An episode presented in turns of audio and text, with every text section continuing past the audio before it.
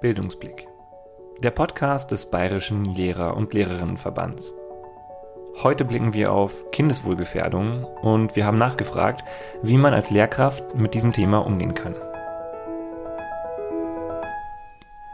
Dafür ist Steffi Wolf bei uns im Podcast. Sie ist Diplom-Sozialpädagogin und arbeitet in der Jugendsozialarbeit an Schulen für den Kinderschutz in München, einem freien Träger der Kinder- und Jugendhilfe. Und wir haben mit ihr darüber gesprochen, was Kindeswohlgefährdungen sind, wo sie vorkommen und was man auch in Schulen tun kann und auch als Lehrkraft tun kann, wie man damit umgehen kann. An der Stelle eine kleine Warnung. In dieser Folge reden wir über psychische Erkrankungen, Gewalt und auch sexuellen Missbrauch. Gebt beim Hören also bitte gut auf euch acht. Diese Folge Bildungsblick wird wie immer moderiert von mir, Gerrit Kubicki, und zu Gast ist Steffi Wolf. Steffi, schön, dass du da bist bei Bildungsblick. Grüß dich. Hallo. Wir wollen dich kennenlernen, ganz zu Anfang. Und dazu würde ich dir eine Minute Zeit geben für unser Hörerinnen-Speed-Dating. Ähm, eine Minute, um dich vorzustellen, Steffi. Schieß los.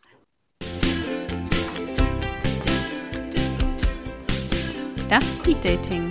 Deine Minute. Sag uns, wer du bist.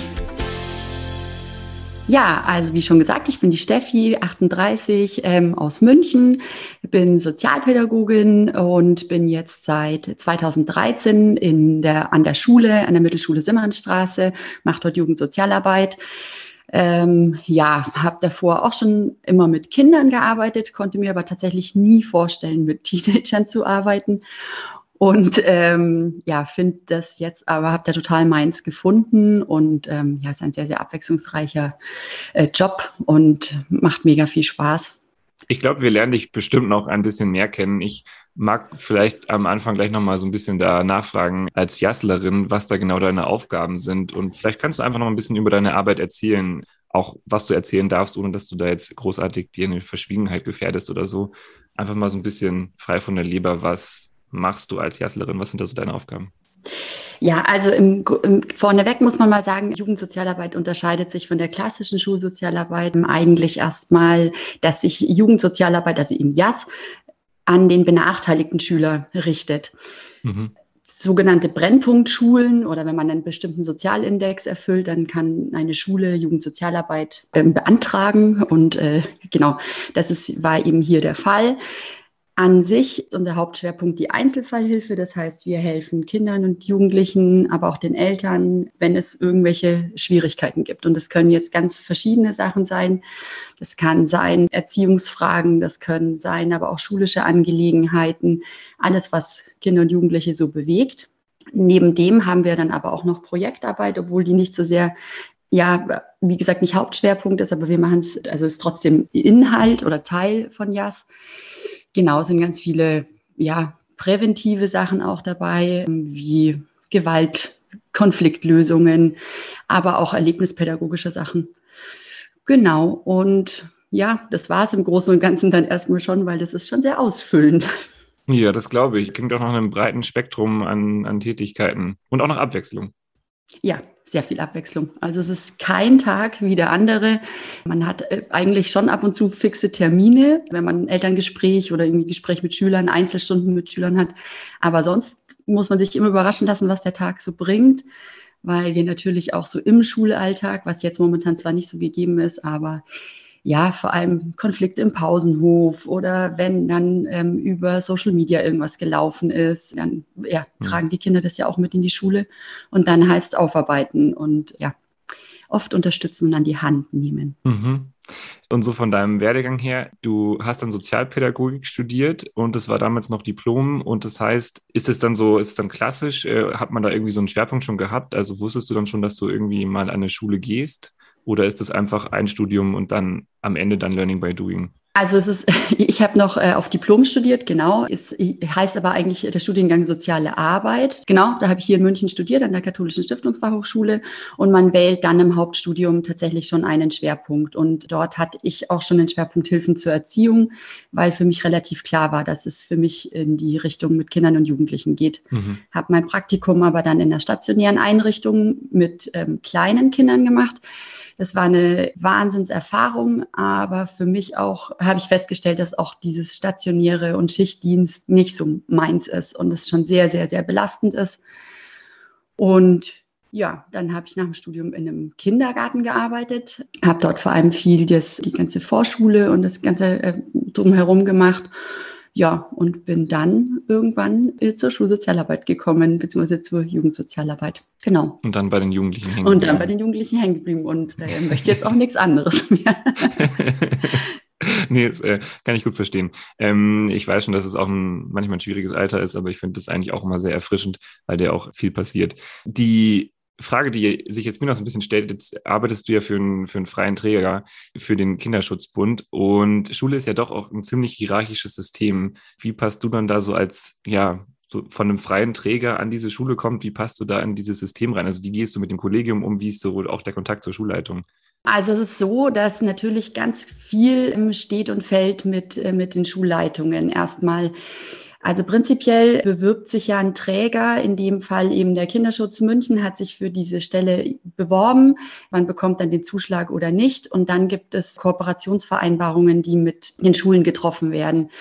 Das steht dann erstmal so auf dem Papier natürlich, was man alles tun und lassen soll, aber dann in der Umsetzung, also da, die, es geht sehr, sehr weit auseinander. Ich habe sehr, sehr viel Glück an, oder meine Kollegin und ich haben sehr viel Glück an unserer Schule, weil wir einfach als ein Teil der Schulfamilie von Anfang an gesehen mhm. wurden. Wir gehören da dazu deshalb, wenn man zu uns in die Schule kommt, merkt man auch erstmal gar nicht, bin ich jetzt Lehrer oder nicht. Also das ist, das ist eigentlich ganz, ganz schön.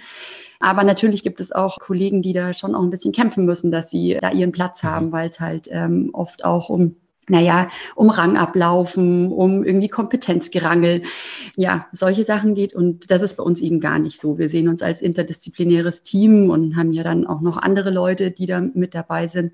Und deshalb ist das ganz gut. Aber wie gesagt, also das ist wirklich sehr abhängig von der Schulleitung. Entweder man muss sich dann durchbeißen oder man ist Teil des Ganzen. Und das ist bei uns. Das ist voll schön. Ich hoffe, dass es immer mehr so wird. Also der Wunsch ist ja auch, dass ähm, mehr Leute, mehr Professionen in die Schule kommen und dann ist es ja irgendwie blöd, wenn die dann so ein bisschen außen vor gelassen werden. Also wenn man die, so eine Ressource dann irgendwie liegen lässt und dann noch viel Arbeit da rein investiert werden muss, sich da so durchzubeißen. Das ist super schade. Ja, aber es ist, also ich habe jetzt in den sieben Jahren schon auch irgendwie festgestellt, dass es, also wir waren von Anfang an willkommen, mhm. aber so diese Selbstverständlichkeit, dass man miteinander arbeitet, klar, das muss auch wachsen und mhm. das muss man, klar muss man auch, ja, nicht vertrauen, das klingt jetzt ein bisschen hochtrabend, aber ja, wenn man mit einem Lehrerkollegen dann mal einen Fall zusammen hatte und einfach sieht so, ey, ich will dir weder das Kind wegnehmen, noch irgendwie da in dein Ressort reinfuschen, sondern einfach nur, dass wir zusammen gucken, wie können wir dem Kind und der Familie helfen, dann ist das eine, dann ist das eine tolle Sache. Also dann ja. Ja, das finde ich super spannend. Ich habe ähm, tatsächlich, ich war noch keiner Schule, wo es Sozialarbeit oder Jugendsozialarbeit gab. Insofern ähm, habe ich da auch keine Berührungspunkte und es ist dann schön zu hören, ähm, wie das funktionieren kann. Ja, also das finde ich, ähm, wir haben ja auch oft Referendare ähm, bei uns an der Schule und das ist einfach, ich finde es dann immer so schön, wenn die das einfach von vornherein dann mitbekommen und auch immer so interessiert mhm. sind und es, ähm, ja, ich hatte auch schon eine Einladung in ein Seminar und das finde ich toll, wenn man das dann einfach schon so weiterträgt, weil natürlich bei alteingesessenen Lehrern, die das einfach, die unseren Job einen Großteil ihrer Karriere ja auch mitgemacht haben noch, ähm, was eigentlich unvorstellbar ist. Also es hat mir erst letztens eine Lehrerin rückgemeldet, wo sie gesagt hat, ich weiß gar nicht, was wir ohne euch gemacht haben, weil ich weiß gar nicht, wie ich das jetzt nebenher auch noch machen sollte. Mhm. Und also das ist zum einen ein schönes Feedback, aber auch so, wo man sagt, ja, du, du musst es ja auch alles gar nicht können. Also du kannst es auch nicht. Ich kann auch nicht Mathe unterrichten, weil ich nicht weiß, wie, es funktioniert. Und deshalb ist es ja eben so schön, dass man interdisziplinär zusammenarbeiten kann. Mhm. Ja, wir wollen heute auch interdisziplinär zusammenarbeiten zu einem, ähm, mhm. ich habe versucht, irgendwie die Überleitung zu schaffen. Vielleicht äh, war es jetzt ein bisschen gewollt, aber genau, wir, wir, gucken, dass wir es heute auch interdisziplinär hinbekommen zu einem Thema, das, denke ich, sehr wichtig ist, das aber nicht unbedingt in Ausbildung und auch sonst so oft vorkommt. Es soll um Kindeswohlgefährdung heute gehen. Mhm. Und da vielleicht auch am Anfang Kannst du vielleicht noch mal so ein bisschen einordnen, was ist denn überhaupt mit Kindeswohlgefährdung gemeint? Ja, also das Spektrum Kindeswohlgefährdung ist relativ groß, macht immer viel, viel Angst, ist vor allem den Lehrern auch immer unter dem Begriff oder meine Erfahrung gar nicht so bekannt. Also wir, es gibt den Paragraphen 8a, der im Kinder- und Jugend also im SGB 8 festgesetzt ist. Und demnach müssen wir handeln. Wir Sozialpädagogen, ist es bei freien Trägern, ist es unter der Münchner Grundvereinbarung, ist es ähm, geregelt, wie das zu laufen hat. Ähm, und Kindeswohlgefährdungen können ja in sehr, sehr viele Richtungen gehen. Also das ist zum einen, wenn das Kind ja Misshandlungen, sexueller Missbrauch, häusliche Gewalt, Vernachlässigung, ja, aber auch Sachen, die in eine Entwicklungsgefährdung gehen, weil man sagt, die Erziehungskompetenz ist da nicht gegeben, obwohl man da auch nochmal unterscheiden muss. Und ja, da gibt es sehr, sehr viele Aspekte und das heißt es dann immer abzuwägen und dann Ruhe zu bewahren und gewissenhaft zu handeln. Was hast du jetzt hast gesagt, Entwicklungsgefährdung? Was wäre denn da so, kannst du da ein Beispiel geben? Ja, zum Beispiel, wenn so Erziehungsaufgaben nicht Erziehungs Kompetenz der Eltern, wenn man sagt, okay, das ist einfach, das Kind kann tun und lassen, was man macht, hängt den ganzen Tag an der, was weiß ich, an der, an der Konsole, mhm. dass man da einfach nochmal hilft. Und da gibt es ja ganz viele ja, Möglichkeiten in Erziehungsberatungsstellen oder eben auch bei uns. Entwicklungsgefährdend wäre auch, wenn Kinder nicht in die Schule gehen und die Eltern nicht in die, dann die Verantwortung mitgehen, dass sie eben da mithelfen müssen wegen Schulpflicht. Kann aber auch sein, wenn es Eltern total egal ist, was eigentlich zu Hause, also was so in der Schule läuft. Und genau, also solche Sachen, wenn einfach, ja, mhm. wenn nicht das das, ich sage jetzt mal, das, das Geistige, wenn man da einfach das Gefühl hat, da fehlt was. Das muss aber noch nicht gleich eine Kindeswohlgefährdung sein. Das kann in die Richtung gehen, kommt eben auch darauf an, obwohl meine Erfahrung nach Kindeswohlgefährdung auch immer, es hat nicht den einen Aspekt, sondern es ist äh, auch immer drumherum gegeben. Also aus vielen Punkten setzt sich zusammen. Kann man da so eine Grenze festmachen? Wo Kindeswohlgefährdung dann wirklich anfängt. Also ich kann mir jetzt vorstellen, dass es bestimmt auch mal zu Fällen kommt, wo Eltern ihr Kind schlagen, bestimmt aus Überforderung. Dann ist so die Frage, ist es dann, wenn das einmal passiert, Kindeswohlgefährdung ist es, wenn es zweimal passiert, wo sind sozusagen die Grenzen? Kann man das so pauschal festlegen? Ja, es ist äh, tatsächlich schwierig. Also wir arbeiten oft auch mit in, in so Fällen, wo man ja, immer, wo es so eine Gratwanderung ist, wo man nicht so richtig weiß, was machen wir jetzt, wo man auch abwägen muss. Also natürlich glaubt man einem Kind auch erstmal, wenn es was äh, erzählt oder berichtet, aber man muss natürlich auch ab, abwägen und gucken und, aber es gibt jetzt nicht, es, es gibt kein Patent, Patentrezept und es gibt nicht dieses, das ist es jetzt. Also natürlich gibt es Akutsituationen, wo ein Kind kommt und sagt, ich werde bedroht zu Hause, ich habe Angst, nach Hause zu gehen, dann ist es immer eine sofortige, da gibt es auch kein großes dran rütteln mehr, dann wird eine Inobhutnahme eingeleitet. Aber bei allen anderen Sachen, ja, wenn jetzt ein Kind einmal geschlagen wird, wie wird es geschlagen, wann wird es geschlagen, in welchem, also in welchem Kontext. Also man muss da wirklich äh, gucken, wie und was. Und letztendlich ist auch die oberste Prämisse immer erstmal die Familien oder die Erziehungsberechtigten mit ins Boot zu holen. Mhm. Und dann zu gucken, sind die einsichtig, kann man mit denen arbeiten, wollen die was an ihrem Verhalten mhm. ändern? Und dann kann man auch eine Kindeswohlgefährdung letztendlich wieder abwenden und muss nicht die ja verschriene Meldung ans Jugendamt machen, weil natürlich auch sobald der Begriff Jugendamt fällt, natürlich auch sehr, sehr viele Eltern sofort im Rückzug sind, weil sie denken, da kommt jetzt jemand und reißt die Kinder aus der Familie. Was ja nicht so ist, weil immer geguckt wird, dass ein Kind, also das ist ja wirklich das aller, aller, allerletzte, dass man ein Kind aus einer Familie holt. Aber es ist schon, sehr, sehr schwierig. Also wir arbeiten ähm, oft auch mit so sozialpädagogischen Diagnosetabellen, wo man dann ganz genau abgucken kann, was sind Ressourcen ähm, und dann, ja, also so einfach ein Hilfsinstrumentarium. Ähm, und prinzipiell lässt sich aber auch sagen, dass vor allem auch das Alter der Kinder eine große Rolle spielt. Also es macht einen Unterschied, ob einem ein Sechsjähriger erzählt, dass er zu Hause geschlagen wird oder ein 15-Jähriger. Vor allem, wenn ein 15-Jähriger dann sagt, nee, ich möchte aber gar nicht von zu mhm. Hause weg, dann wird man da nicht viel machen können. Im Gegensatz, je kleiner die Kinder sind, desto genauer muss man natürlich hinschauen und desto gefährdeter sind sie natürlich auch, weil sie im schlimmsten Fall ein Kleinstkind natürlich auch verhungert oder ähm, ja sich wirklich nicht wehren kann ja, es ist ein sehr, sehr, sehr viel abwägen und genau hingucken. Mhm. Jetzt hast du schon das Jugendamt angesprochen. Vielleicht können wir da gleich so ein paar Vorurteile auch ansprechen und, und damit vielleicht auch aufräumen. Also so ein Vorurteil wäre ja, das Jugendamt greift viel zu spät ein und wird sowieso nichts passieren, das bringt nichts. Und den anderen Gegensatz hast du jetzt schon angesprochen. Das Jugendamt, das dann irgendwie, wenn es drin ist, dann sind die Kinder irgendwie raus und diese Angst, dass das Jugendamt in die Familie kommt und da die Kinder gleich rausnimmt. Kannst du da vielleicht so ein bisschen sagen, wie wie, arbeitet da, wie arbeitet ihr da mit dem Jugendamt zusammen? Wie, was passiert da? Die, diese Frage der Abwägung vielleicht noch so ein bisschen, bisschen kurz darstellen. Ja, also es ist so, dass ich zum einen von meinem Träger, wir haben ein internes Schutzkonzept ähm, zum Paragraphen 8a. Das haben äh, eigentlich alle Träger, wie gesagt, in der Münchner Grundvereinbarung ist es auch nochmal geregelt. Und dort ist ein ganz klares Vorgehen. Also, dass erstmal versucht wird, ähm, die Situation zu sortieren, zu gucken, kriegt man die Eltern mit ins Boot. Bei uns ist sehr, sehr viel Rücksprache mit Teamleitung oder auch in diesem Verfahren. Das ist vielleicht auch Verlauf jetzt auch noch wichtig, eine insoweit erfahrene Fachkraft. Das sind Psychologen, Sozialpädagogen, die ähm, eine ja, spezielle Zusatzausbildung auch haben, die dann nochmal extern in den Fall mit dazugenommen werden, hm. wo man anonymisiert den Fall schildert und dann einfach nochmal einen Expertenrat bekommt. Das muss auch dann wirklich dokumentiert werden die Einschätz Einschätzung dieser ISEF, wie sie kurz genannt wird. Und von dem her ist man da eigentlich erstmal ganz gut aufgehoben, weil man so, man ist nicht alleine, man kann sich das, man kann es nochmal rücksprechen. Mhm. Und dann, wenn ISEF sagt, nee, da sehen wir überhaupt gar keinen Weg dran vorbei, da muss eine Meldung gemacht werden, dann würden wir jetzt in dem Fall eine 8a-Meldung machen und eine Bezirkssozialarbeit hier in München würde dann Kontakt quasi mhm. zu uns aufnehmen. Die haben dann Fallvergaben im Sozialbürgerhaus und ähm, gucken dann und dann gehen die quasi, also die gehen dann dem Fall äh, nach. Also das kann jetzt auch, können jetzt auch verschiedene Sachen sein. Also bei in akuten Sachen, dass sie eben das Kind in Obhut nehmen und es in eine, das Kind in eine Schutzstelle kommt, können aber auch andere Auflagen sein, wie das eine, äh, ja, äh, der Paragraph 27 ist relativ äh, groß, was die Hilfen zur Erziehung anbelangen. Also es gibt, was weiß ich, von Erziehungsberatungsstellen, ambulanten Erziehungshilfen ja, da guckt man dann, was man ausschöpfen kann, um diese Kindeswohlgefährdung eben abzuwenden. Und das ist das, was ich auch den meisten Familien eigentlich immer versuche zu erklären oder auch tatsächlich auch Lehrern, die Angst haben, dass da jetzt, dass sie irgendwas lostreten, dass wirklich das allerletzte ist, was ein, auch ein Jugendamt in seiner Wächteramtsposition möchte, ist einfach Kinder herauszunehmen.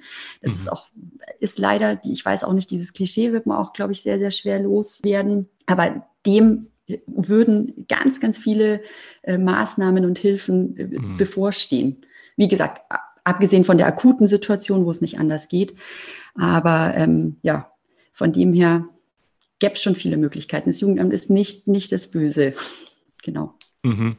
Du hast jetzt quasi beides auch ganz gut nochmal eingeordnet. Also sozusagen diese Unterscheidung auch zu treffen zwischen einem akuten Fall, wo dann auch wirklich schnell was passieren muss und dann auch auf der anderen Seite eine Einschätzung, okay, da ist was, wo man helfen muss, aber wo es jetzt nicht akut ist, wo man dann aber erstmal versucht, alle möglichen Hilfen anzubieten, ähm, damit das Kind in der Familie bleiben kann. Und das ist ja auch schon mal was, also so diesen, diesen ganzen Hinterbau zu kennen, zu wissen, was da überhaupt passiert. Das ist, es gibt, glaube ich, schon mal auch viel Sicherheit zu wissen, dass es da auch Grundlagen gibt, dass es da Leute gibt, die sich auskennen, die sich da lange mit beschäftigen und dann aber auch schnell handeln, wenn es sein muss. Ja, ja, genau. Also es ist einfach, ähm, mir hat jemand im Studium oder meine Anleiterin damals in dem Kinderheim, in dem ich gearbeitet habe, gesagt, erstmal abwarten und Tee trinken. Und dann habe ich ganz entsetzt geschaut und dachte mir so, Gott, nein, aber man muss doch was machen. Aber genau dieses über ähm, schnell mhm. und ähm, das kann Kinder und kann die Situation häufig nur noch schlimmer machen. Also weil es einfach, es brauchen überlegtes Handeln. Und so schlimm das ist, selbst wenn Missstände in Familien sind, die gibt es ja meist nicht seit gestern, mhm. sondern die sind leider ja schon über einen längeren Zeitraum. Das heißt, man kann sich auch noch die Zeit nehmen, versuchen, das System zu durchblicken, Fakten zu sammeln, drumherum zu gucken mhm. und, und dann wirklich abzuwägen und, und zu schauen, was braucht das Kind einfach. Ganz, ganz wichtig ist vor allem auch alles, was in, in Richtung sexuellen Missbrauch geht. Da kann man auch mit überrumpeltem Handeln viel, viel mehr kaputt machen, als dass man irgendwie hilft. Es gibt spezielle Beratungsstellen nochmal dafür. Da muss man, da braucht sehr, sehr viel Feingespür. Und das Wichtige ist einfach immer zu wissen, und das gilt für uns, das gilt aber auch für, für Lehrer und für alle, die mit Kindern letztlich arbeiten. Man ist nicht alleine. Also man ist einfach nicht alleine und es gibt ganz, ganz viele Möglichkeiten, vor allem über diese ISEFs sich äh, Beratung zu holen und den Rechtsanspruch haben auch Lehrer. Deshalb ist es mir immer ganz wichtig, diese Botschaft mit hinauszugeben, weil man natürlich erstmal sich schon sehr, sehr überfahren fühlt, wenn man sowas mitbekommt. Mhm. Ja, klar, das glaube ich. Und dann ja aber auch genau diesen Impuls hat, wie du sagst, so zu handeln. Und ich glaube, da ist ganz gut zu wissen, wie. Vielleicht können wir uns das jetzt äh, konkret anschauen, so für Lehrkräfte. Jetzt hast du schon gesagt, im Fall von sexuellem Missbrauch gibt es Sachen, die sind schwierig, gerade so ein überstürztes Handeln. Kannst du vielleicht noch so ganz konkret so ein paar Don'ts nennen? Was sollte man auf gar keinen Fall tun als Lehrkraft, wenn man irgendwie das Gefühl hat, da geht es jetzt um Kindeswohlgefährdung, vielleicht um sexuellen Missbrauch oder um andere Formen der, der Kindeswohlgefährdung? Das Aller, Allerwichtigste ist einfach erstmal, wenn man jetzt, ich gehe jetzt mal von der Lehrkraft aus, die ähm, an einem Schüler irgendwas feststellt oder ein Schüler mhm. vertraut sich der, der Lehrkraft an oder Schülerin ähm, dann ist erstmal wichtig, den Glauben zu schenken, das Kind ernst zu nehmen oder den Jugendlichen. Da geht es jetzt noch nicht mal darum, okay, ich muss einfach alles glauben, sondern einfach mal die Sicherheit zu geben. Man ist nicht umsonst, wird man zum Geheimnisträger. Ein Jugendliche, ein Jugendliche vertraut sich einem an. Das heißt, es ist schon ein sehr, sehr hoher Vertrauensbeweis. Mhm. Und äh, dann ist, glaube ich, das Allerschlimmste, den Kindern irgendwie zu sagen, so jetzt müssen wir das machen, jetzt rufen wir die Mama und Papa an und dann gehen wir hier hin und jetzt müssen wir da, sondern immer diese Vertrauensbasis zu schaffen. In Grund-, Mittelschulen und Förderzentren gibt es auch so eine ja, neue äh, Kooperationsvereinbarung. Die wurde mit dem Schulreferat und mit allen möglichen Stellen wurde die ausgearbeitet, wo eben genau dieses Vorgehen, was, was macht eigentlich eine Lehrkraft, wenn sie feststellt, dass eine ähm, Kindeswohlgefährdung vorliegen könnte, was ist zu tun. Mhm. In dieser Leitfaden gibt auch schon mal Sicherheit. Mhm. Das heißt, ein Lehrer, Lehrerin würde dann erstmal zur Schulleitung gehen, würde sagen, ich habe die und die Beobachtung gemacht, holen wir die Schulsozialarbeit beziehungsweise JAS mit dazu. Man schildert das alles noch anonymisiert, kommt selber zu einer Gefährdungseinschätzung, bezieht eine ISEF zu und dann kriegt man langsam so ein Gefühl, was macht man jetzt? Aber dieses, ich rufe jetzt die Eltern an und dann bestellen wir die ein und Kinder überrumpeln und alles überrumpeln, mhm. das ist, glaube ich, wirklich das Allerschlimmste, was man machen kann. Also es ist wirklich so dieses erstmal sortieren und, und gucken wie gesagt, manchmal ist es auch schwierig auszuhalten und klar auch schwierig zu sagen, kann ich das Kind jetzt wieder nach Hause schicken? Mhm. In den meisten Fällen passiert das tatsächlich oder mir zumindest, ich weiß nicht, Freitagmittag, wo man dann auch nicht weiß, oh Gott, kann das Kind jetzt, kann ich das jetzt beruhigt ins Wochenende schicken? Aber wie gesagt, der Griff zum Telefon und eine ISEF anzurufen, ist immer erstmal gut, mhm. das ähm, sich zu beraten und Ruhe bewahren. Wie gesagt, also dieses wirklich genau dokumentieren, das ist auch wichtig und dem Kind keine Angst einjagen. Bei älteren Jugendlichen, also es jetzt, wenn es um ja sowas wie häusliche Gewalt oder eben solche Sachen geht, versuche ich auch immer gut zu erklären, was jetzt dann Schritte wären, welche Schritte man einleitet. Also dass das Kind auch transparent sieht, das passiert jetzt und das sind dann die und die Konsequenzen. Äh, das finde ich eigentlich auch ganz wichtig. Kann man auch jüngeren Kindern, aber eben mit älteren, die, mit denen kann man ja schon selber auch mehr ähm, noch arbeiten, von dem her. Ja. Also du hast jetzt gesagt, auf jeden Fall Ruhe bewahren und auch sich informieren und gucken, wo man ähm, noch Hilfe bekommt und auch eine Einschätzung zu dem Fall. Mhm. Hm, jetzt hast du aber auch gesagt, so dieses Vertrauensverhältnis zu dem Schüler, zu der Schülerin irgendwie aufrechterhalten. Hast du da irgendwie ein paar Ideen, die du Lehrkräften mitgeben kannst? Was, was kann ich da vielleicht irgendwie sagen oder was, was kann ich machen, um dem Kind da so zu vermitteln, hey, ich nehme dich ernst, ich bin da dran? Also erstmal ist es tatsächlich wirklich dieses Zeitnehmen und aktiv zuhören. Also das heißt nicht beim Stundenwechsel schnell am Pult irgendwie, sondern dann wirklich zu sagen, du, ich habe das Gefühl, ähm, wir brauchen da irgendwie einen ruhigen Moment. Möchtest du da später nochmal mit mir sprechen, wenn das eben mitten im Schultag ist, dass man da sich wirklich den Raum und die Zeit nimmt. Dieses totale Vermitteln von, ich bin jetzt da, ich höre dir zu, ich sage Schülern grundsätzlich, dass oder Schülerinnen, dass es, dass ich es toll finde, dass sie ja so mutig waren, mir das zu erzählen, dass das schon der erste aller, allergrößte Schritt ist, dass erstmal alles gut bei mir aufgehoben ist. Hm.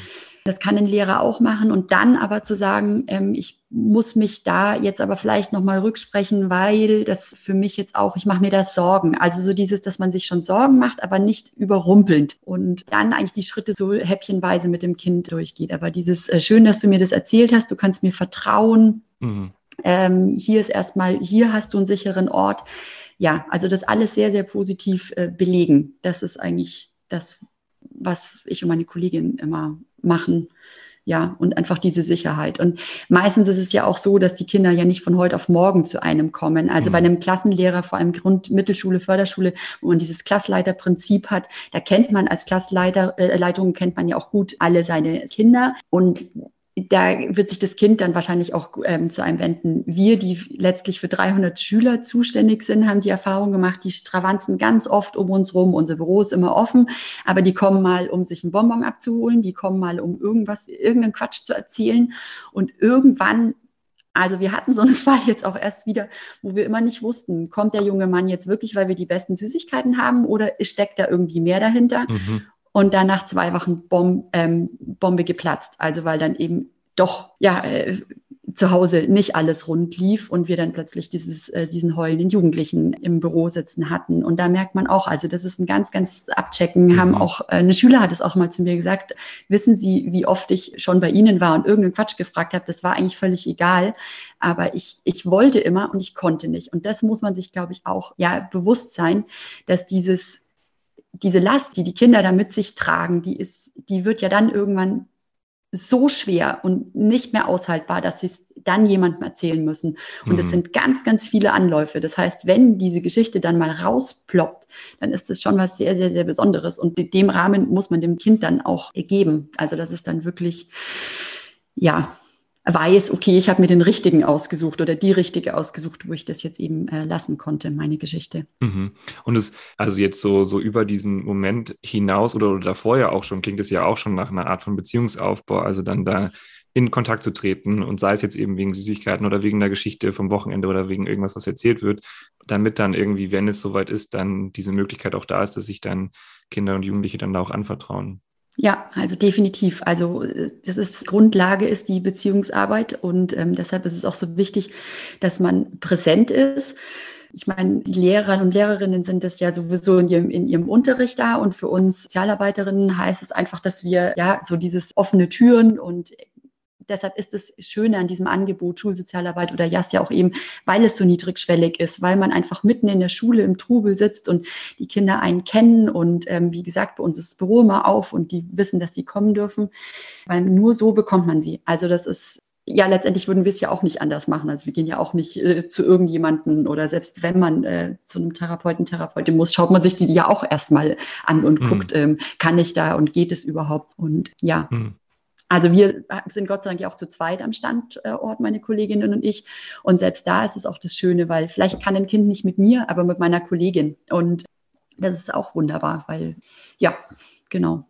Also genau hingucken, das ist wirklich das A und O. Und in so einem Fall, wenn ich da jetzt irgendwie so merke, da ist so ein Schülerin, ein Schüler, der kommt immer wieder und habt da irgendwie so eine, so eine Ahnung, würdest du dann da auch empfehlen, da mal direkt nachzufragen und mal zu sagen, so, hey, ich habe irgendwie das Gefühl, du bist jetzt das, das ist eigentlich das, gar nicht das, worum es geht, oder würdest du sagen, da lieber darauf warten, dass das Kind von sich aus kommt, der Jugendliche von sich aus kommt? Also ich würde direkt, äh, würde ich es nicht machen, aber mhm. so durch die Blume zu sagen, wir, jetzt kennen wir uns ja schon so gut und wenn irgendwas ist und so durch Nachfragen. Eigentlich kann man Kinder und Jugendliche auch ganz gut knacken, indem man dann irgendwann halt so, du, ich habe das Gefühl, letzte Woche warst du irgendwie besser mhm. gelaunt oder was ist denn los? Oder also wie gesagt, wenn man Kinder dann auch gut kennt, dann weiß man ja auch, wie die normal und also normal unterwegs sind und wenn eben was nicht mehr stimmt. Und dieses magst du, also immer dieses Signalisieren, magst du mir was erzählen? Ich bin da, hör dir zu, wenn du das möchtest. Mhm.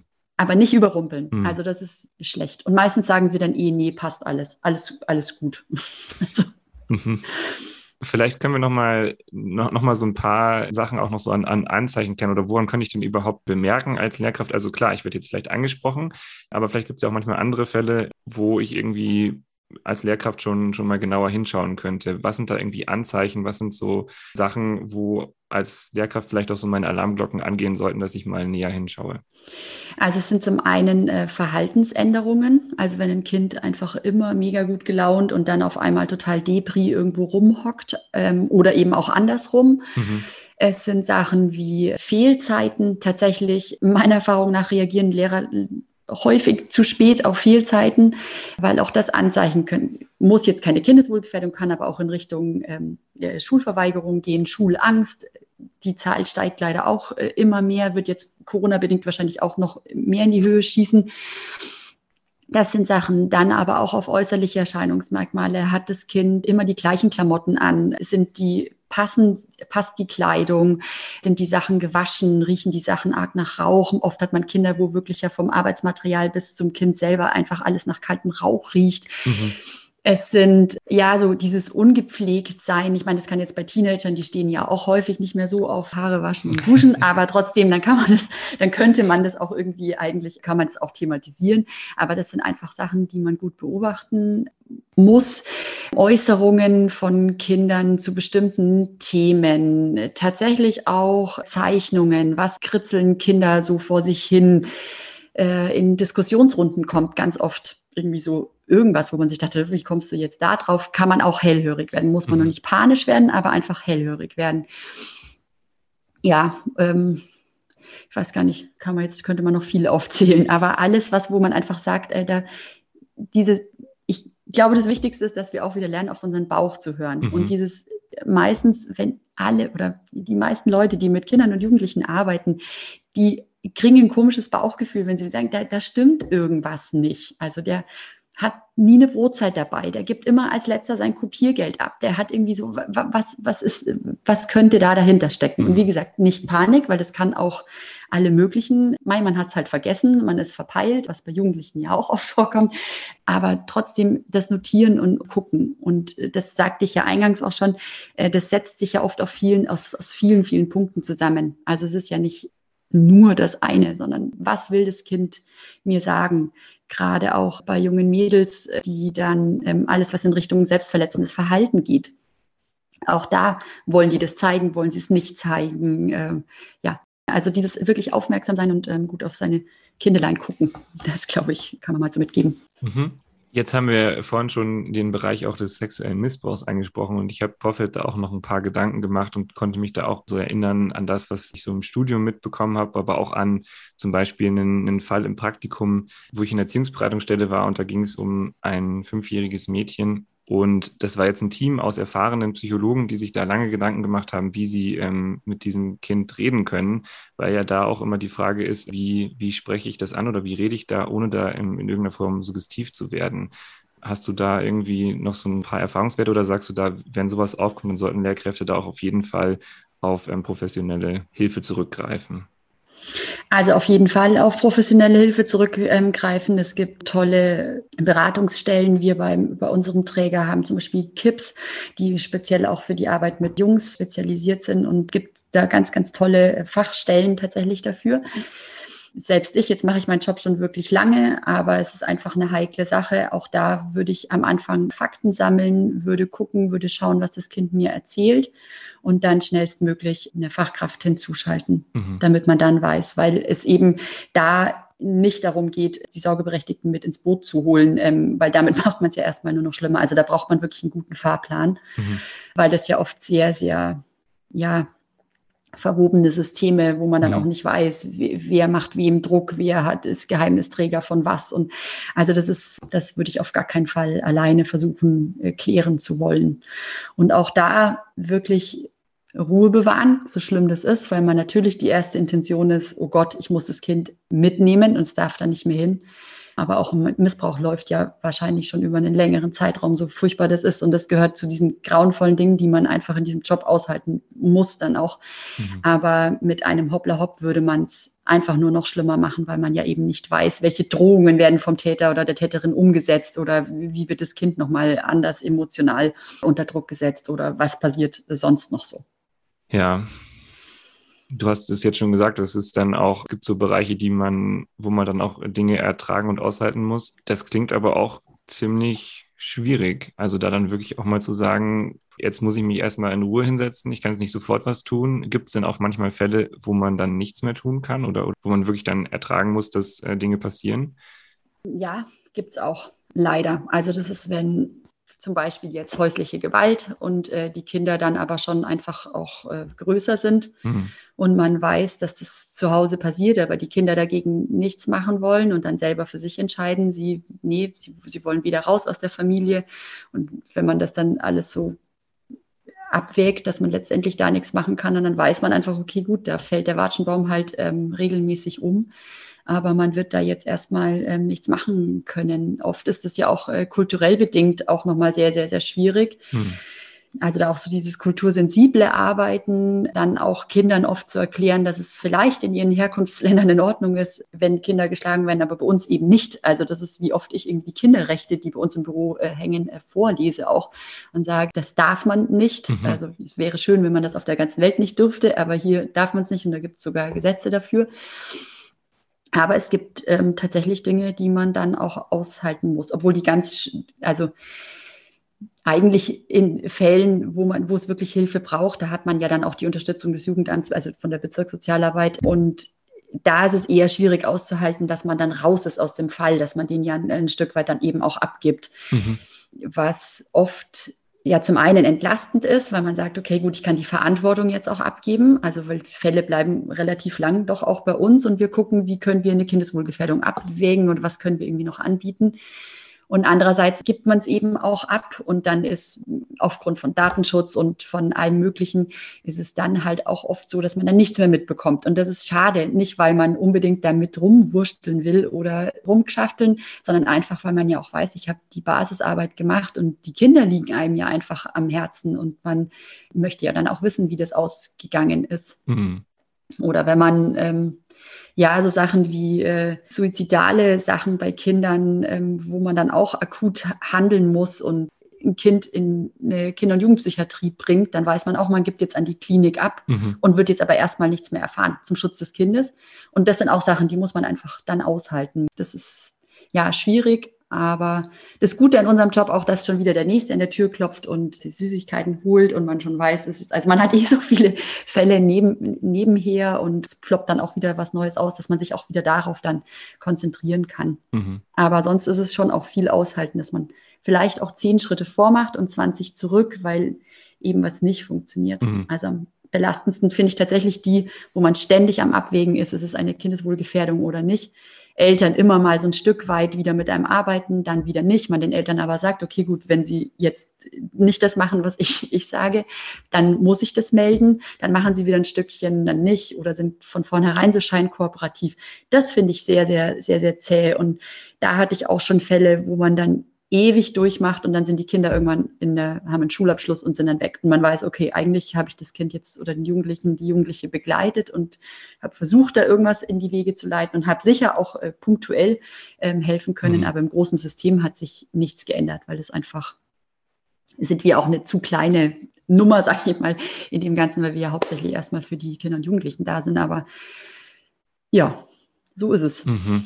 Ja, ja, ich kann mir vorstellen, dass es dann vielleicht auch aus Lehrkraftperspektive gegenüber euch so sein kann. Du hast es ja auch vorhin schon angesprochen, dass es da manchmal so diese Vorstellung gibt, jetzt ähm, nehmen Sie mir irgendwie das Kind weg oder äh, dass man ja als, als Lehrkraft auch, wenn man dann sagt, okay, ich gebe jetzt das irgendwie weiter, dass man da ja auch irgendwie eine Sorge hat und da auch irgendwie um das Wohl des Kindes und da auch irgendwie will, dass es dem gut geht und dann da vielleicht, ist es so, dass man dann da auch eher raus ist oder kriegt man als Lehrkraft dann noch was mit, wenn die dann bei euch sind? Wie funktioniert das? Also eigentlich ist es schon so, also wir oder ich kenne eigentlich keine Kollegen, die das nicht in Kooperation mit Lehrern und Lehrerinnen machen. Ich meine, es kann sein, dass das, äh, das Kind, Jugendliche sagt, ich möchte nicht, dass sie meiner Lehrerin was sagen oder meinem Lehrer. Mhm. Dann muss man das akzeptieren. Mhm. Ich frage ganz oft nach, ob ich das darf. Es ist dann sowieso, wenn auch die Erziehungsberechtigten mit im Boot sind, muss man sich ja dann eh offiziell Schweigepflicht entbinden. Also das heißt, wir dürfen uns ja eh mit äh, Lehrern eigentlich gar nicht austauschen. Mhm. Aber an sich ist es dann auch weiterhin gemeinsam, weil es, es bleibt ja das Schulische, es bleibt aber halt das, was drumherum ist in der Familie. Und dann muss man einfach einen guten Weg finden. Und ich finde es eben schon sehr wichtig, dass nicht nur die Klassenlehrer, sondern auch Fachlehrerinnen und die an einem Kind mit dran sind, Bescheid wissen, was läuft, weil wenn ein Kind gerade die Hölle zu Hause hat, dann braucht man sich nicht wundern, warum die Englischhausaufgabe nicht gemacht ist. Mhm. Also das ist auch so, dass man also nicht, dass es das alles entschuldigen soll, aber es macht ja auch nur in der Netz, im, im Netzwerk dann Sinn einfach. Aber man kann da auch, also ich meine, das ist, ja, äh, wir sind alle Menschen, es gibt Lehrerinnen, die sagen, ey, mach du das alles, was jetzt hier das Psychomäßige, ich kümmere mich weiter, ich möchte das gar nicht wissen, weil mich das zu sehr belastet. Mhm. Ich rück, melde mir rück, was wichtig für mich ist und sonst kümmere ich mich um das Schulische. Ich bin Lehren, Ähm, und es gibt aber natürlich auch Lehrerinnen, die da ganz, ganz viel äh, hinterher sind und eben schwerer abgeben können, weil es eben ihre Kinder und Jugendlichen sind und dann ganz viel selber machen wollen. Dann müssen wir auch sagen, ja gut, dann ist es so. Aber an sich ist es nicht per se der Fall, ist abgegeben an JAS und dann ähm, hm. ist, sind die Lehrer raus, weil es ja einfach das System, das, also das geht gar nicht. Hm. Aber wie gesagt, es muss immer alles mit den ähm, Kindern und Jugendlichen geklärt werden. Und wenn ein Jugendlicher sagt, nee, ich will aber nicht, dass meine Lehrerin das weiß, kann ja auch seine guten Gründe haben, weil man irgendwie in der Schule ähm, eigentlich erstmal total sorglos und ein guter Schülerin, äh, Schüler ist und dann einfach nicht möchte, dass andere von seinem Seelenleben irgendwie wissen. Mhm. Und von dem her Zusammenarbeit auch hier, voll wichtig. Ja, ja, aber auch klang ja auch so ein bisschen mit raus, so die Frage auch der eigenen Grenzen, sich dann auch immer wieder zu stellen und zu fragen, so was kann ich denn vielleicht auch als Lehrkraft überhaupt leisten? was möchte ich leisten, wo muss ich denn sagen, das sollen vielleicht auch andere machen. Du hast ja auch schon gesagt, dass es auch so eine gewisse Erleichterung sein kann, zu wissen, dass es andere Leute gibt, die sich darum kümmern können. Auf der anderen Seite natürlich dann aber auch irgendwie der eigene Anspruch für die, für die eigenen äh, Schülerinnen und Schüler da zu sein. Kannst du da so ein bisschen was vielleicht auch noch aus Lehrerinnen und Lehrerperspektive sagen? Also hast du da irgendwie eine, eine Erfahrung gemacht, wo da irgendwie Grenzen sind, also wo man als Lehrkraft sich vielleicht die Grenze gut selber setzen kann? Also sich selber setzen, denke ich, das muss tatsächlich jeder selber. Also es ist ähm, so dieses genauso gebe ich meinen Schülern die Handynummer von mir oder nicht. Also das mhm. entscheidet ja letztlich auch jeder, jeder Lehrer, Lehrerin äh, für sich. Mhm. Ja, ich denke, es ist nur im Laufe des Arbeitens oder wenn, dass man sich einfach fragt, was will ich denn machen? Also es ist so, auch so den Kontakt zu Eltern und allem, das, das haben ja Lehrerinnen auch eher als wir. Wir haben ja erstmal nur den Kontakt zum Schüler beziehungsweise zum Lehrer. Lehrer können ja ganz, Lehrerinnen können ganz oft ja auch die Einleitung in, in den Kontakt zu uns sein. Und dann kann man abstecken. Aber es gibt einfach Dinge, Themengebiete, wo Lehrer dann und Lehrerinnen von sich aus sagen, äh, nee, um Gottes Willen, da kenne ich mich gar nicht aus, weiß ich nicht. Also das kann jetzt vom ähm, Antrag für Bildung und Teilhabe ähm, über, äh, weiß ich nicht, äh, whatever. Also das können, äh, genau, das sind halt so, so diese wirtschaftlichen Sachen, wo kann man das machen, was ist überhaupt ein Sozialbürgerhaus, wo müssen die jetzt hin, was wie Jobcenter. Das sind ja auch alles Baustellen, die wir ja schon auch mitmachen. Wüsste ich auch nicht, ja. Ähm, ja, vielleicht sagt man nur, ich möchte das nicht machen, aber äh, die Familie zur Erziehungsberatungsstelle möchte ich, möchte ich selber begleiten. Aber meistens ist es halt einfach so, auch so dieses ganze Hilfsangebot äh, zu überblicken, was gibt es und nicht. Ähm, ja, das, das lernen wir und die Lehrerinnen lernen eben, wie man Unterricht vermittelt und das drumherum macht. Was, was ich nicht äh, meine, dass, dass sie das nicht weniger könnten oder so. Aber es ist einfach, dass man sich das tatsächlich halt selber dann die Frage stellen muss, inwieweit möchte ich da arbeiten. Und wie gesagt, im besten Fall geht es super zusammen, dass man sich auch so ein bisschen die Rollen aufteilt und sagt, lad du mal die Eltern ein oder mhm. ich bin mehr Ansprechpartner für die Eltern und ich mehr fürs Kind, so Good Cop, Bad Cop mäßig.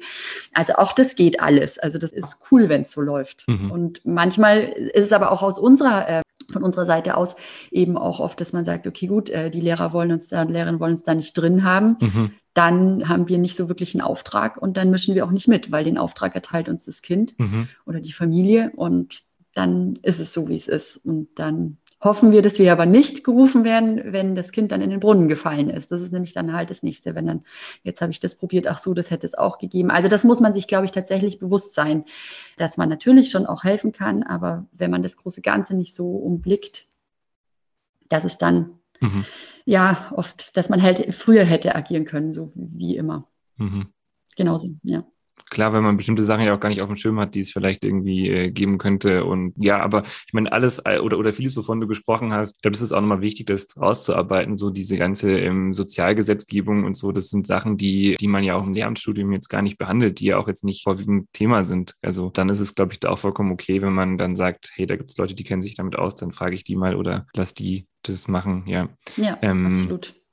Also das Schöne ist eben auch, gerade was jetzt Thema Kindeswohlgefährdungen angeht, ist tatsächlich diese, diese äh, Kooperationsvereinbarung, die es leider nur für Grundmittelschulen, ähm, Förderzentren und Berufsschulen, glaube ich, auch gibt, wo einfach eben genau das geklärt ist, wie, wie gehen eigentlich die Wege und wer hat wann, wo, wie Datenschutz und so. Und das ist einfach ein schöner roter Faden Ich weiß nur, dass äh, diese Kooperationsvereinbarung existiert, aber an den wenigsten Schulen, glaube ich, tatsächlich so umgesetzt oder die wenigsten Lehrkräfte davon Bescheid wissen. Und das finde ich immer so schade und mhm. deshalb finde ich diesen Podcast heute auch so, so super, dass viele Leute das auch mitbekommen. Also, dass es da auch Gerüste gibt, wo ganz klar geregelt ist, wie man was macht. Und das ist natürlich erstmal kann man wie sagen, oh, oh Gott, und wieder Papierwust. Und andererseits ist es einfach, muss man sehen, als ein eine totale Entlastung als ein roter Faden, äh, zu wissen, wie handle ich da und wie kann ich was wie, wie machen. Und wenn das mit der Schulleitung zusammen, wenn das funktioniert, dann ist man automatisch in der Kooperation und dann ist es eigentlich super, weil also ich erlebe das Kind nicht, wie es in der, also oder selten, wie ist das Kind im Unterricht in der, in der Gruppe. Natürlich kann ich ein Projekt machen in der Klasse, natürlich kann ich mich mal in Unterricht setzen, aber trotzdem sind da ja so viele wertvolle ähm, Beobachtungen der Lehrkräfte, Kontakte, mhm. die ja, um das große ganze Puzzle zusammenzusetzen, ja auch wieder wichtig ist. Kontakte zu Eltern, wie oft reagieren Eltern ja dann auch ganz anders auf die Lehrkräfte als auf uns oder ähm, versuchen einen auszuspielen oder es ist einfach, ja, je mehr man da zusammen in einem Boot sitzt und sich als Team sieht, desto besser mhm. fürs Kind, mhm. Jugendlichen. Schön. Ja, schön, dass du das mit dem Team nochmal so in den Fokus gesetzt hast. Ja, da hoffe ich jetzt, dass das noch gut ausgebaut wird an bayerischen Schulen und dass es solche Teams noch mehr gibt, weil ich glaube, dass es noch nicht an allen Schulen so ist, dass es auch die Ressourcen gibt. Aber das ja. steht wieder auf einem anderen Blatt. ja, leider, leider.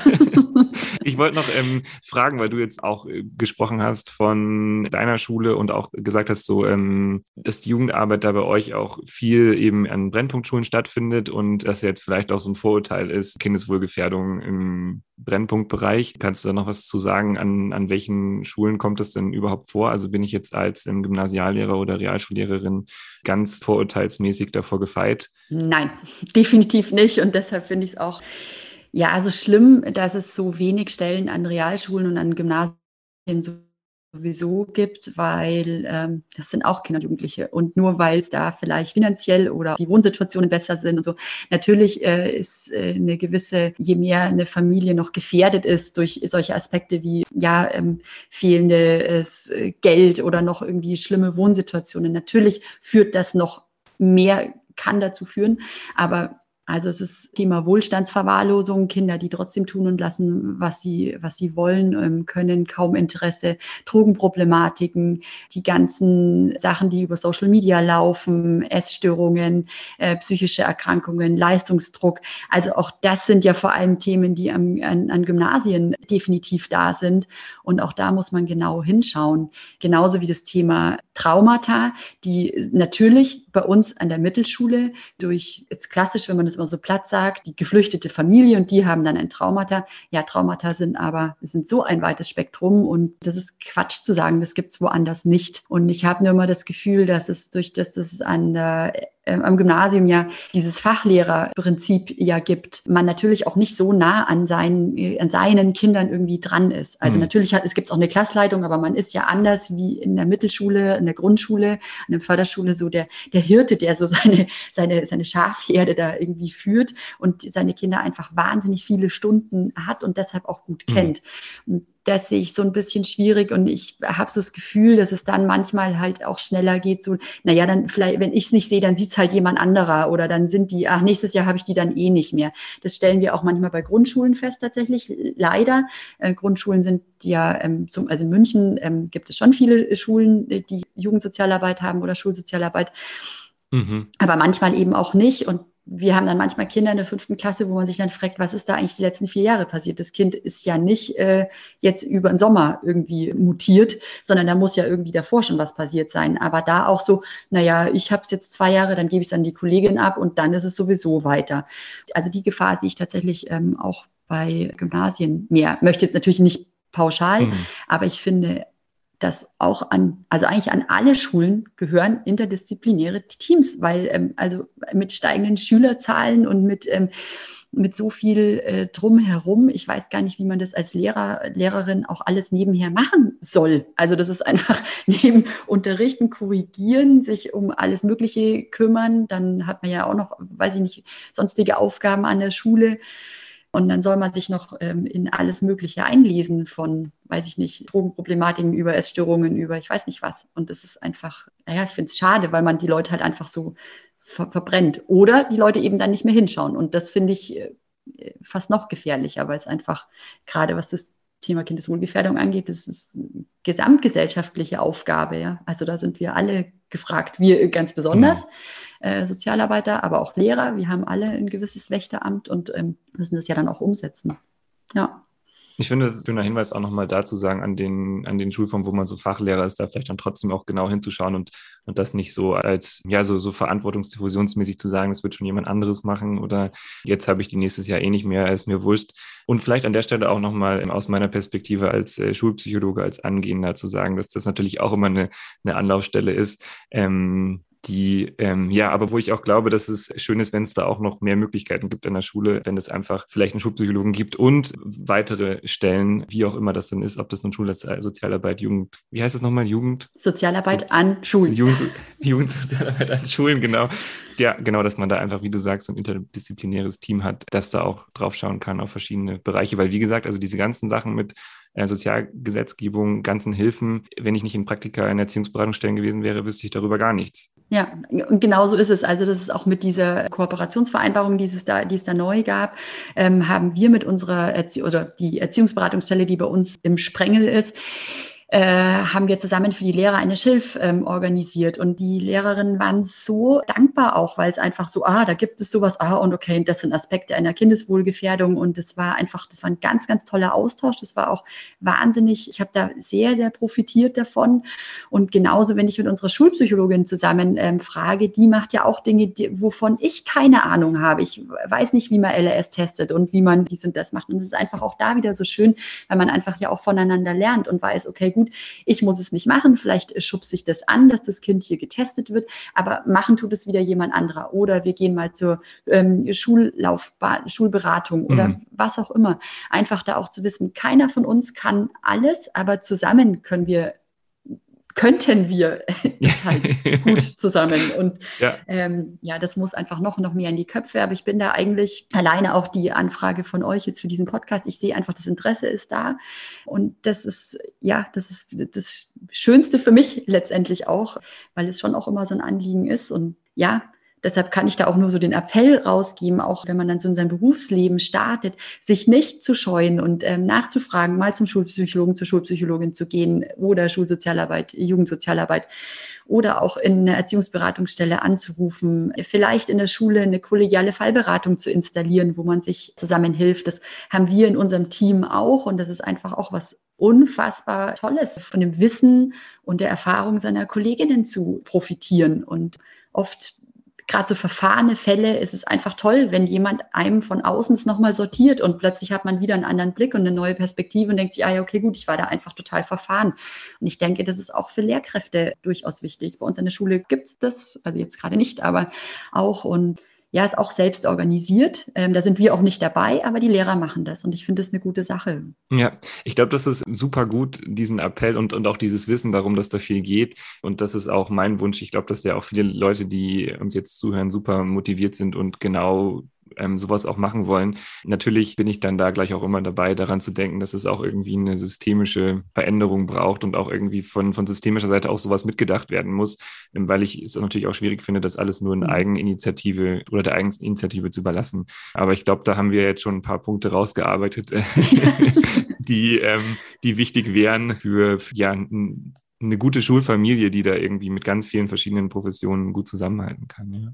Genau. Und wo man aber eben auch schaut, dass man nicht alles auf einen abgewälzt wird. Also das passiert schon auch, wo man sagt, ah ja, da gibt's ja Jas, mhm. äh, dann können die das machen. Nee, nee, nee. Also es ist, ist schon ähm, beides.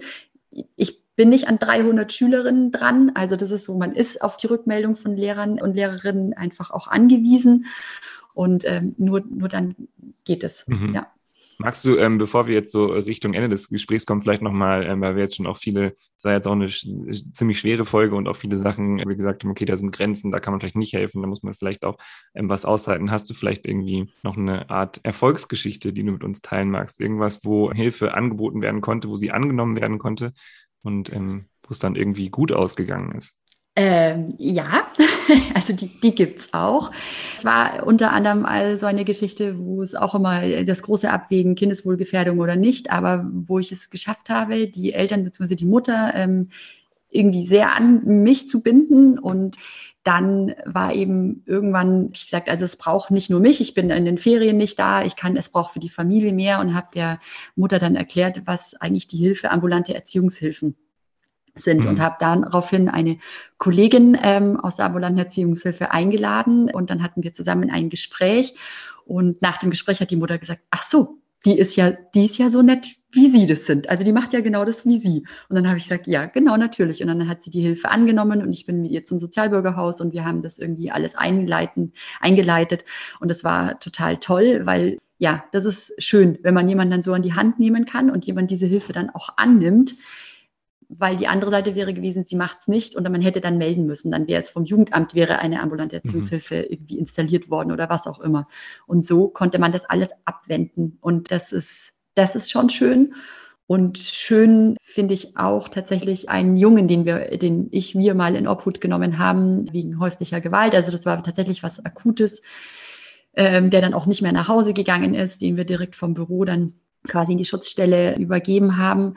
Und der kam dann nach einiger Zeit, klopfte es bei unserem Büro und ja, der kam dann rein und hat gesagt, ah, Frau Wolf, ich wollte eigentlich, ich wollte nur Danke sagen, weil ich so schön finde, dass es sie gibt und dass ich das erzählen konnte und dass es mir jetzt gut geht. Mhm. Und das sind die Sachen, wo man dann, äh, ja, also ich immer bin eh nah am Wasser gebaut, wo man dann echt mit, wo man dann schon mit den, mit den Tränen auch kämpft, wenn man sich denkt, boah, also das hat, so Sinnkrisen hat man in seinem Job ja schon auch immer, aber da weiß man dann einfach, boah, ich, ich weiß, warum wir hier sind und ja, ich sage immer, man kann nicht alle Delfine retten. Also manche grundeln sich so im Sand ein und wollen da auch gar nicht raus. Aber die, die man ins Meer zurückbringt, das ist schon schön. Also das ist immer so unser, unser Leitspruch. Mhm. Die Delfinchen, die wir retten. Genau. Ein schönes Bild. Ich würde sagen, wir müssen jetzt an der Stelle aufhören. Das Problem ist, ich wollte noch mit dir einen Koffer packen. Aber es war ein ah, schöner Moment. Oh ich, möchte dem, ich möchte dem noch irgendwie Rechnung tragen und das nur noch mal unterstreichen, weil ich kenne das auch, also wo du es jetzt erzählt hast, da, das hat mich auch schon sehr bewegt, nur vom Hören. ja. Ich mag zum Abschluss trotzdem ganz gerne noch einen Koffer packen für die Lehrkräfte, die zuhören, vielleicht auch für alle, die jetzt noch studieren und ins Praktikum gehen, dass wir einfach so eine Art ja, Spiel machen. Ich packe meinen Koffer mit Sachen, die äh, Lehrkräfte, junge Lehrer, Praktikanten gebrauchen können zum Thema Kindeswohlgefährdung. So eine Art Notfallkoffer. Was kann ich tun? Was muss da rein in meinen Koffer, damit ich irgendwie gut ausgestattet bin? Vielleicht können wir das zusammen machen aus dem mhm. Gespräch, so eine Art Resümee. magst, du, magst du beginnen? Hast du irgendwas, was du gerne einpacken würdest? Ähm, also ein Zettel und ein Stift für die Beobachtungsgabe, die man schon auch irgendwie braucht. Aufmerksamkeit. Mhm. Vielleicht kann man dann auf, den, auf das Blatt auch noch gleich so eine Art Dokumentation machen. Also so wie du es gesagt hast, auch, dass es gut dokumentiert ist und dass man weiß, wann ist was passiert und so. Ja, dann auf jeden Fall Mut kann man den, weiß ich jetzt nicht, das packen wir auf jeden Fall auch rein. Nicht den Kopf in den Sand stecken und ähm, aber auch nicht sagen, äh, ich, bin, ich bin da der Falsche, sondern vielleicht ist man genau der Richtige und dann mutigen Schrittes mhm. voran. Mhm. Wenn wir Mut haben, brauchen wir glaube ich, aber auch so eine gewisse Gelassenheit. Also das, was du vorhin gesagt hast, klingt mir noch nach, da nicht, nicht zu stark gleich alles verändern zu wollen, sondern auch zu gucken, sich auch selber den Raum zu geben, sich Unterstützung zu holen, zu gucken, dass man das gut auf die Wege bringt, dass man einen Weg geht, der dann solide und fachlich abgesichert ist. Ja, definitiv. Ja. Dann, ach ja, ein, vielleicht ein Adressbüchlein, wo man die wichtigsten Nummern die man so braucht. Also zum Beispiel für die insoweit erfahrene Fachkraft in der Erziehungsberatungsstelle, dass man da schon einfach mal guckt. Also man kann ja prinzipiell jede nehmen, aber bietet sich auch immer die Erziehungsberatung, die es vielleicht im Sprengel ist. Und die Nummer schon mal aufzuschreiben und vielleicht von zuständigen Sozialbürgerhäusern, die um einen herum ist. Weil dann hat man das schon mal. Oder auch ein paar Beratungsstellen. Oder vielleicht nicht nur ein Adressbuch, sondern ein kleines Notfallmäppchen, wo das dann eben drin ist, wo man für sich ein Ablaufschema macht oder wo man sich mal so, genau. Ich glaube, so ein kleines Erste-Hilfe-Täschchen, mhm. das mit Nummern und ja, äh, Gummibärchen. mir ist es auch noch nachgeklungen, was du gesagt hast mit den, mit den Leitfäden. Was, was ich auch merke, was, was mir hilft, in, in so einer Situation dann auch eine gewisse Sicherheit zu bewahren, wenn ich mich da vorher einfach auch mal mit auseinandergesetzt habe und schon mal geschaut habe, was gibt es denn eigentlich an Sachen und mich das, äh, also vielleicht auch ganz konkret an meiner Schule, das kann ja auch wirklich von, von Schule zu Schule wird es der vielleicht auch unterschiedliche Konzepte geben oder, oder ähnliche Konzepte, aber ähm, halt einfach mal zu fragen, was gibt es denn da für Konzepte, wie komme ich an die ran, mich da mal vorher zu informieren, damit ich dann, wenn ich in, in so einer Situation bin, vielleicht auch wieder daran zurückdenken kann, ah ja, stimmt, da habe ich ja das und das gelesen, ähm, so und so könnte man jetzt vorgehen. Ja. Genau. Ja, und Ausdauer. Also sich tatsächlich, so wie du vorhin auch gesagt hast, so dieses, natürlich ist es irgendwie auch schade, dass man sich das meist in Eigeninitiative alles zusammensammeln muss. Aber das lohnt sich ja auch, weil man ist dann gerüstet und vielleicht schiebt man ja aber an seinem Schulstandort auch was an, indem man sagt, ähm, ich habe mir das jetzt, wollen wir dazu mal eine Schilf oder wollen, was ist denn hier das Konzept oder wer ist denn der Beauftragte hier in der Schule überhaupt ähm, für sowas, hm. dass das einfach kommuniziert wird, weil es natürlich im Großen und Ganzen ist es ja auch kein tägliches Thema und deshalb gehen solche Sachen ja auch unter.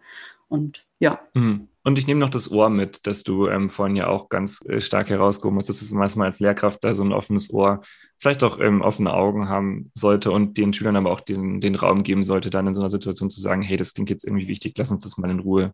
Genau. Das das fand ich irgendwie auch sehr, sehr schön. Ja. ja. Und nicht alles überinterpretieren. Also das ist auch, ähm, man darf vor allem bei Jugendlichen auch nicht, also das, die sind jugendlich, die sind in der Pubertät und manche Sachen sind halt auch einfach, das Hirn wird gerade umverkabelt und also es sind manchmal, dass man da einfach auch äh, oder wenn man einen Fall in der Klasse hatte oder wenn bei einem Kind mal was schief lief, dass dann nicht alles muss furchtbar sein. Also mhm. nicht, also so, dass man da trotzdem auch dann ja sich da wieder so ein bisschen runter reguliert und guckt, ist es jetzt, weil er mhm. normaler Teenager ist und mhm. einfach, jetzt ist halt gerade schwierig. Oder steckt da mehr dahinter? Hast du noch was, was in den Koffer muss? Ach, da gäbe es noch so viel, aber ich glaube, das passt. Sonst ist ja so groß, sonst brauchen wir einen riesen Trolley.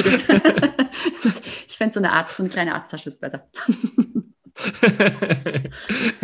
ja, dann, dann machen wir sie vielleicht jetzt zu, die Arzttasche, und hoffen, dass da genügend drin ist für alle Lehrkräfte. Ja, und alle, die sonst irgendwie an Schule beteiligt sind und ähm, uns zugehört haben und gelauscht haben. Ja, hoffe ich Super. auch. Super. Dann ist der Koffer zu. Gibt es von deiner Seite aus noch Sachen, die du noch ähm, erwähnt haben magst, ähm, die ich noch nicht gefragt habe?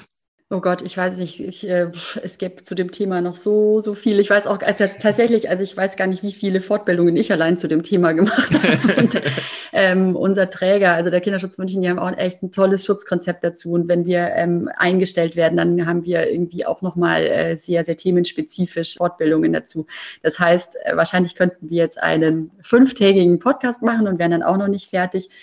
Ich weiß es jetzt ehrlich gesagt gerade gar nicht. Aber ich glaube, das Wichtigste ist gesagt. Also das ist, wie gesagt, auch Lehrkräfte haben den Anspruch, sich beraten zu lassen. Das ist ganz klar geregelt. Paragraph 8b hier, SGB 8, Erziehungsberatungsstellen, insoweit erfahrene Fachkräfte, Kollegen fragen, Schulleitung fragen und offen auf, wenn es denn da ist, äh, Schulsozialarbeit zugehen. Mhm. Und solange man Fälle in anonymisierter Form auch erstmal erzählt, ist es auch gar kein Problem und kann sich zusammen. Ich denke, das ist einfach mal die wichtigste Message, so, mhm.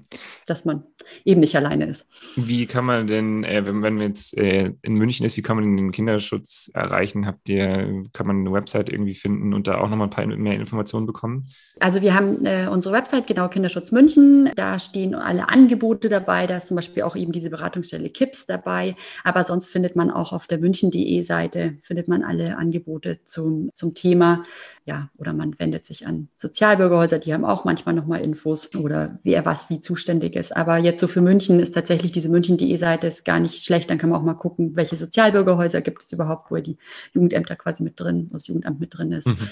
Ja, und kann da so gucken. Aber sonst ist das wirklich äh, so ein krass großes Feld an verschiedenen äh, Einrichtungen und Sachen. Einfach, ähm, ja, muss man vor Ort schauen und, ähm, und, einfach mal im Internet recherchieren. Für die Münchnerinnen und Münchner können wir das ja dann trotzdem noch mit in die Shownotes packen und alle anderen müssen dann ähm, schauen, dass sie müssen sich informieren. Gucken. Genau. Aber wie gesagt, das Internet äh, gibt eigentlich äh, alles da auch äh, her. Kann man alles gut äh, nachgoogeln. Dann würde ich gerne abschließen mit einem Buchtipp oder einem Zitat, das du mitgebracht hast. Und jetzt hast du vorhin schon gesagt, du hast beides mitgebracht und ich muss jetzt entscheiden. Ja. Dann entscheide ich mich tatsächlich für das Zitat, weil das haben wir, glaube ich, noch nicht gehabt und ich bin gespannt, was du da mitgebracht hast. Ja, und zwar ähm, habe ich mitgebracht das Zitat von Henry Ford. Wer immer tut, was er schon kann, bleibt immer das, was er schon ist. Und ich finde, das trifft sehr, sehr schön für Kinder und Jugendliche zu, aber auch für uns, dass wir eben nicht auslernen und dass es sich immer wieder lohnt, sich auch mal mit neuen Sachen, nicht nur arbeitsmäßig, äh, was weiß ich, einen neuen Sport anzufangen oder ähm, einfach wach zu bleiben. Und ich denke, das ist, passt zu mir. Schön, danke. danke für die Inspiration, Steffi. Danke, dass du da warst, dass du mit uns heute deine Erfahrung geteilt hast, nochmal ganz genau drauf geschaut hast, wie kann man als Lehrkraft auch sich dem Thema Kindeswohlgefährdung nähern, was kann man tun. Sehr hilfreich. Vielen, vielen Dank dir. Sehr, sehr gerne. Ähm, und ja, ich freue mich schon auf, äh, ja, auf die Rückmeldung und äh, keine Ahnung und hoffe, dass, ja, dass man da vielen Leuten auch Angst nehmen konnte. Und ja, wünsche euch alles gut und vielen, vielen Dank, dass ich dabei sein durfte. Sehr gerne. Mach's gut, Steffi. Danke, danke dir. Danke, tschüss. Wenn ihr selber betroffen seid von einem der Themen, die wir angesprochen haben und ihr merkt, dass ihr das Ganze nicht mehr alleine tragen könnt und wollt, holt euch in jedem Fall Hilfe. Eine erste Anlaufstelle könnte die Telefonseelsorge sein. Die erreicht ihr unter 0800 111 0111 24 Stunden lang kostenlos, sieben Tage in der Woche 0800 111 0111. Wir machen in zwei Wochen weiter. Dann zum Thema Sexualität in Schulen und der Frage, wie funktioniert Sexualerziehung und Sexualpädagogik. Dafür reden wir mit einer Expertin und einem Experten von Pro Familia. Das Ganze dann in zwei Wochen. In der Redaktion für diese Woche war Hanna Seifert und ihr erreicht uns wie immer gerne über bildungsblick.blv.de oder auf Instagram, da heißen wir Bildungsblick.